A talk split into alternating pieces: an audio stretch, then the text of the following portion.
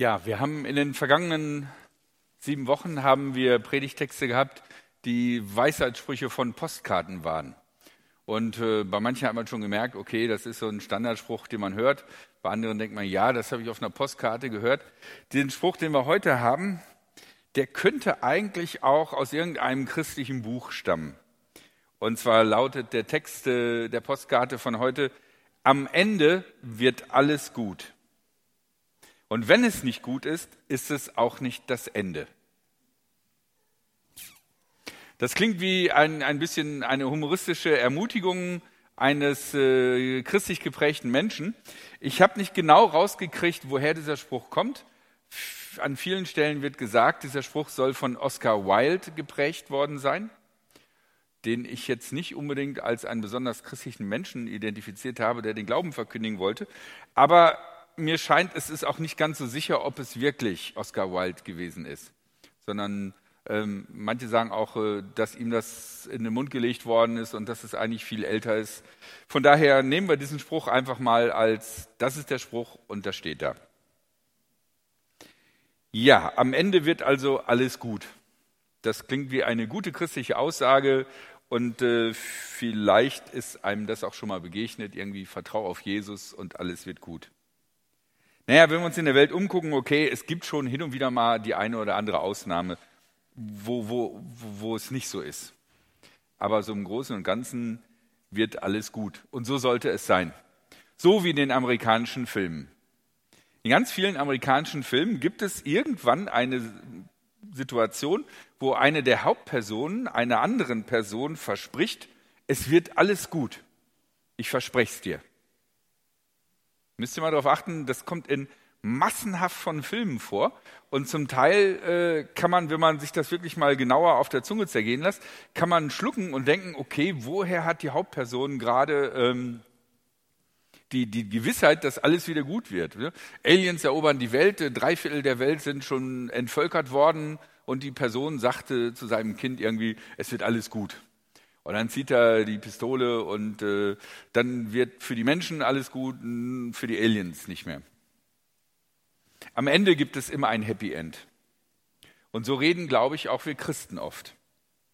Wenn du ganz mit Jesus gehst, dann wird alles gut.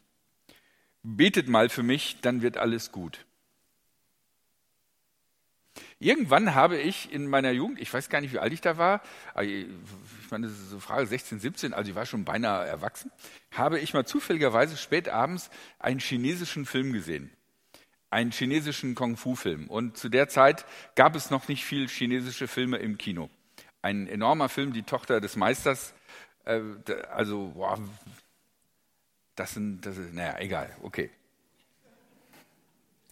Und am Ende, als alle Probleme gelöst sind, alle Bösen besiegt sind, fliegt von irgendwo, man sieht gar nicht von wo, ein Pfeil und erwischt den Guten und er stirbt. Weil nämlich ganz oft in chinesischen oder asiatischen Filmen es genau so läuft wie in amerikanischen Filmen, nur andersrum. Also während in einem amerikanischen Film äh, ein vollkommen unwahrscheinliches Happy End auf einmal auftaucht und wir alle damit glücklich sind, ist es in asiatischen Filmen oftmals so, dass es ein Unhappy End geben muss. Und dann sagt der Held noch irgendwie so ein paar Worte wie, ich habe dich immer geliebt oder so und äh, dann stirbt er und, und die andere Person, die dazu gehört, heult dann Rotz und Wasser und dann gehen alle benest nach Hause. Und das ist dann auch das Ziel, was der Film erreichen soll. Als ich diesen Film gesehen habe, war ich total geschockt. Ich dachte, ey, wie jetzt? Ey, der ist jetzt tot? Wie denn das jetzt? Ich meine, die liebten sich doch. Die mussten sich doch noch finden. Das ging doch den ganzen Film darüber, dass in dieser ganzen schwierigen, vertrackten Situation die sich anfangen zu lieben. Aber nein, zu diesem Film und zu vielen Filmen dieser Gattung gehört ein unhappy end. Und das ist eine wichtige Lehre, die man irgendwann im Leben machen muss. Es kann auch anders ausgehen. Nicht nur in Filmen, sondern auch im echten Leben.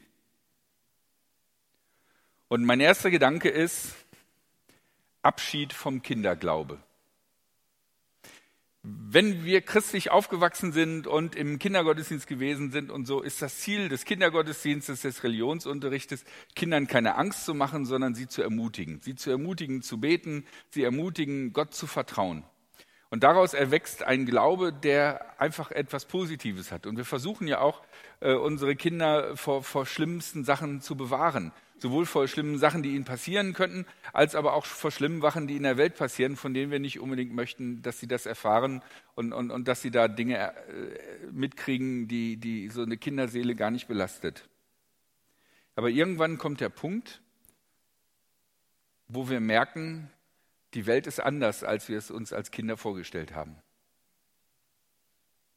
Bei manchen ist es später, bei anderen ist es früher. Manchmal gibt es auch schon Kinder, die das erleben müssen.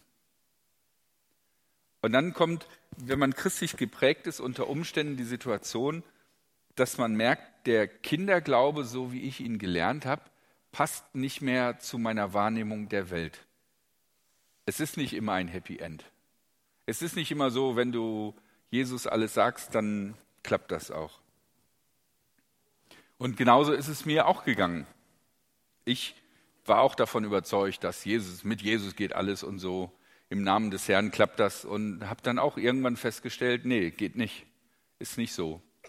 Und für mich war auch der Punkt irgendwann, dass ich ähm, gemerkt habe, ich habe, ich habe das damals nicht so benennen können, aber das sozusagen mein, meine Gottesbildvorstellung und meine Vorstellung, wie Glaube so läuft im Leben und das, wie es im Leben richtig läuft, dass das auseinanderklafft. Von daher ist ganz eindeutig die Frage, macht dieser Spruch Sinn? Am Ende wird alles gut.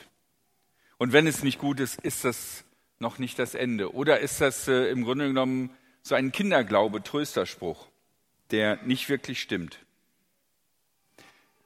Meinen ersten Gedanken dazu ähm, diesen Spruch auszulegen, nenne ich eine halbe Wahrheit zum Durchhalten. Es gibt die sogenannte depressive Triade. Und diese depressive Triade sagt, ich bin schlecht, die Welt ist schlecht und in Zukunft wird alles nur noch schlechter. Wenn du diesen Glauben hast, wenn du diese Weltsicht hast, dann ist es ganz schwierig, auf die Zukunft gerichtet zu agieren. Wenn du einen starken Zweifel hast daran, dass das, was du tust, zu irgendetwas Nütze ist und irgendwie gut ist, wenn du einen starken Zweifel hast, dass die Welt überhaupt ein sinnvoller Platz ist, an dem man leben kann, und wenn es auch keine Hoffnung gibt, dass in Zukunft etwas besser wird, sondern es in Zukunft nur schlechter wird, dann nimmt diese Weltanschauung unter Umständen dir die Kraft überhaupt, für die Zukunft zu leben und irgendetwas anzupacken. Ein tiefsitzender Zweifel an den Möglichkeiten dieser Welt kann uns real die Möglichkeiten des Lebens in dieser Welt nehmen. Im Schöpfungsbericht, ganz am Anfang, finden wir über die Schöpfung einen sehr positiven Blick. Da heißt es, und Gott sah, dass es gut war. Interessanterweise, das ist mir aufgefallen gestern, ist es nicht über jeden Tag gesagt, aber ab dem dritten Tag, über, über jeden Tag, an dem etwas geschieht, wo Gott sagt, es werde und es ward. Das ist der Schöpfungsbericht. Der Schöpfungsbericht ist ein Mythos und der Schöpfungsbericht bezieht sich auf die paradiesischen Zustände, nicht auf hinterher, als wir Menschen aus dem Paradies herausgeschmissen sind. Aber dass sozusagen am Anfang der Schöpfung Gott sagt, dass es gut war, macht deutlich, in dieser Schöpfung, das heißt in dieser Welt, in der Welt, in der wir leben, gibt es jeden Tag das Potenzial für etwas Gutes. Es gibt nicht nur das Gute, aber es gibt in jedem Tag das Potenzial für etwas Gutes. Und ich glaube, in diesem Sinne kann man diese Sätze verstehen. Am Ende wird alles gut und wenn es nicht gut ist, ist es auch noch nicht das Ende. Mit dem Schlechten, was vielleicht heute Abend, mit dem heute Abend der Tag vielleicht beendet wird, muss noch nicht die Welt zu Ende sein, sondern es gibt einen neuen Tag und in diesem neuen Tag ist wieder das Potenzial zu etwas Gutem. Man kann das als eine Durchhalteparole nennen. Man kann sagen, das ist einfach eine Durchhalteparole für Leute, die äh, in schwierigen Situationen sind und nicht aufgeben wollen. Man kann diesen Satz auch für naiv halten.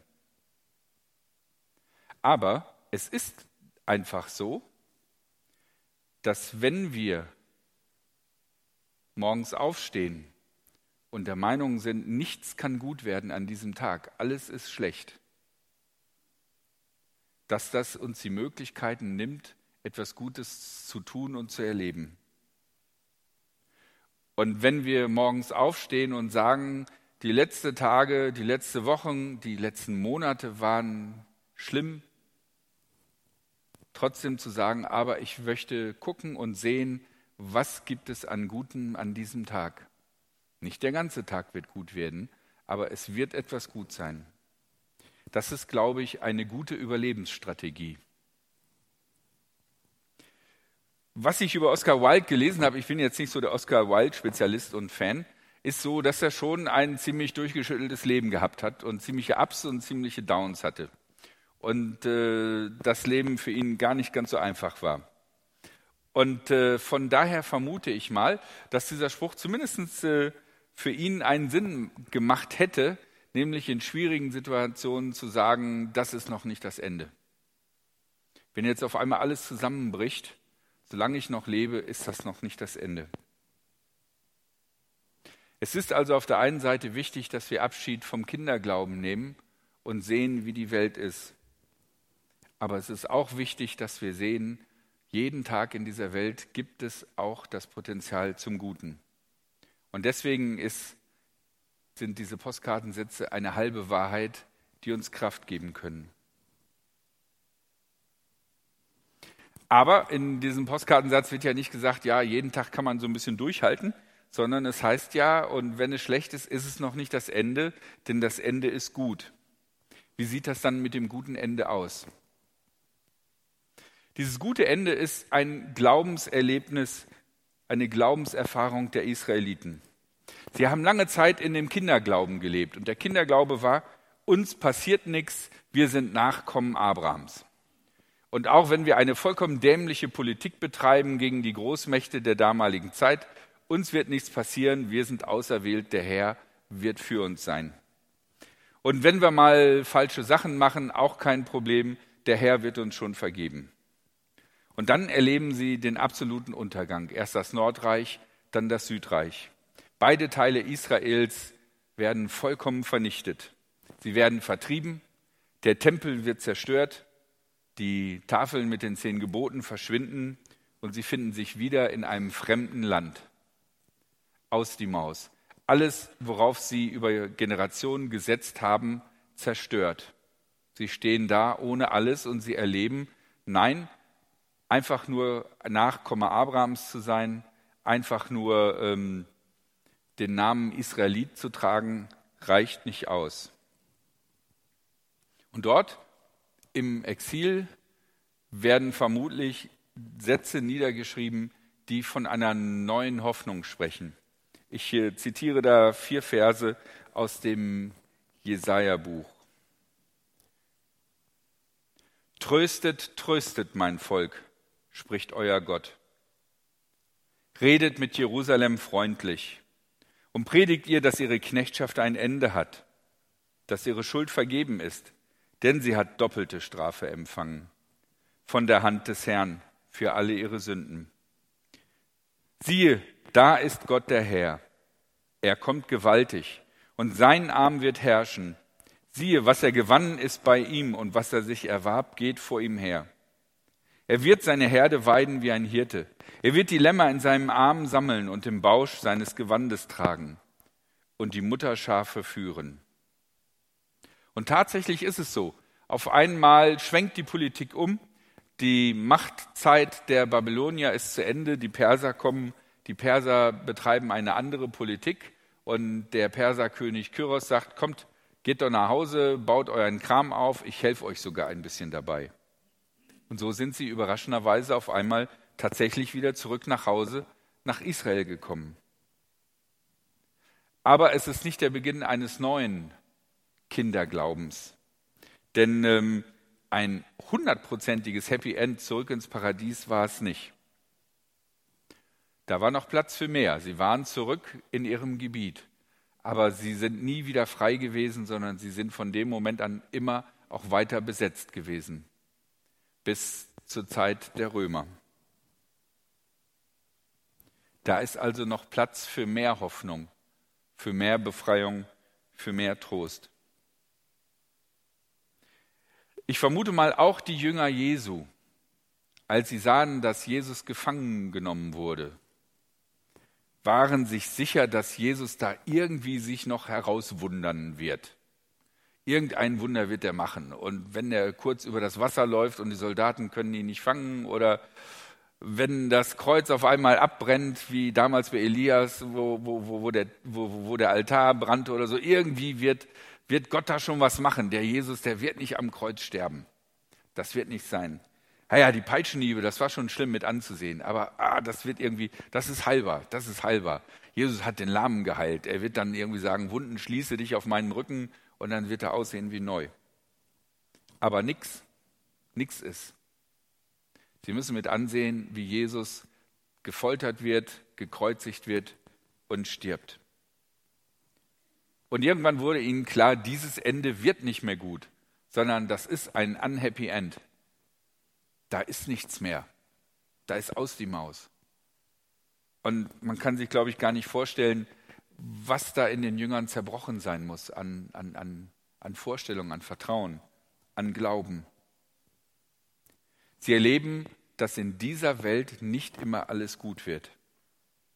Erst als der auferstandene Jesus ihnen begegnet, wird ihnen klar, dass es auch bei Jesus ein gutes Ende, ein Happy End gibt. Aber es ist kein innerweltliches Happy End, kein Happy End in dieser Welt. Die Auferstehung Jesu ist ein Zeichen, ein ganz deutlicher Hinweis auf ein Happy End über die Existenz in dieser Welt hinaus. In Gott dürfen wir das Vertrauen haben auf das gute Ende jenseits dieser Welt. Das drückt sich am Ende des Buches, äh, am Ende unserer Bibel aus in dem Buch der Offenbarung. Da beschreibt Johannes, und ich sah einen neuen Himmel und eine neue Erde. Denn der erste Himmel und die erste Erde sind vergangen und das Meer ist nicht mehr. Und ich sah die heilige Stadt, das neue Jerusalem, von Gott aus dem Himmel herabkommen, bereitet wie eine geschmückte Braut für ihren Mann. Und ich hörte eine große Stimme von dem Thron her, die sprach, sieh da, die Hütte Gottes bei den Menschen. Und er wird bei ihnen wohnen, und sie werden sein Volk sein, und er selbst, Gott mit ihnen, wird ihr Gott sein. Und Gott wird abwischen alle Tränen von ihren Augen. Und der Tod wird nicht mehr sein. Noch Leid, noch Geschrei, noch Schmerz wird mehr sein. Denn das Erste ist vergangen. In diesen Sätzen aus der Offenbarung zeigt sich die Hoffnung, die dem christlichen Glauben zugrunde liegt. Es gibt nicht immer hier in dieser Welt ein Happy End sondern wenn wir als Christen argumentieren, es gibt Hoffnung, dann ist die wesentliche Hoffnung die, dass Gott irgendwann die Tränen abwischen wird. Manche Tränen in dieser Welt, manche Tränen jenseits von dieser Welt. Zurück nochmal zu dem Postkartensatz, wenn du den nochmal bitte zeigen kannst. Zack. Am Ende wird alles gut. Und wenn es nicht gut ist, ist es auch nicht das Ende. Ja, warum sollte man auf sowas vertrauen? Wenn es kein garantiertes Happy End in dieser Welt gibt und in der jenseitigen Welt ist das auch ein bisschen schwierig. Ein meiner Meinung nach ganz wesentlicher Punkt ist, weil Menschen aus diesem Satz Kraft schöpfen können. Wir können Kraft schöpfen aus dem Satz, heute ist nicht aller Tage Abend, sondern es kommt ein neuer Tag. Und da geht noch was. Das Potenzial des Guten ist da. Von daher glaube ich, ist es wichtig, in schwierigen Situationen, wenn wir es können, dass wir uns entscheiden, auf die Hoffnung zu setzen. Weil wenn wir nicht auf die Hoffnung setzen, dann nehmen wir uns alle Optionen. Hoffnung ist das, was unserem Leben Handlungsoptionen gibt. Und wir Christen haben die Hoffnung darauf, dass Gott auf unserer Seite steht und dass diese Welt kein Zufallsprodukt ist, sondern dass in dieser Welt in jedem Tag ein Potenzial für das Gute steckt. Amen. Ja, wir wollen uns jetzt Zeit nehmen, Gott zu loben mit äh, einigen Liedern. Und manchmal ist auch ein Liedsingen ein Ausdruck von, ich möchte auf dieses Vertrauen setzen. Auch wenn ich das jetzt vielleicht nicht spüre, ich entscheide mich, ich lobe Gott und ich spreche Gott mein Vertrauen aus für das, was da kommt oder für das, in dem ich gerade drinnen stecke. Vielleicht würdet ihr auch gerne ähm, mit jemandem gemeinsam beten, weil ihr ein Anliegen habt, was äh, euch äh, ja, vielleicht so groß erscheint, dass ihr das Gefühl habt, ich brauche jemanden, der mit mir gemeinsam dafür betet. Wir haben heute ein Gebetsteam, das ist die Angie und der Klaus. Die beiden stehen, ähm, wenn ihr durch die Tür durchgeht, wo Gebetsteam steht, auf die andere Seite zum Paulussaal hin. Und äh, genau, da werden die dann mit euch in den Paulussaal gehen und äh, für euch beten. Falls diese Tür zu ist, liegt es daran, dass sie gerade am Beten sind. Okay? Das erste Lied ähm, behandelt, behandelt das Thema, dass wir manchmal so trocken und dürre sind wie nach so einem Sommer und dann keine Kraft mehr haben, irgendwie, dass da noch was Neues sprießen und wachsen kann. Und darum heißt es, O Herr, gieße Ströme aus des lebendigen Wassers.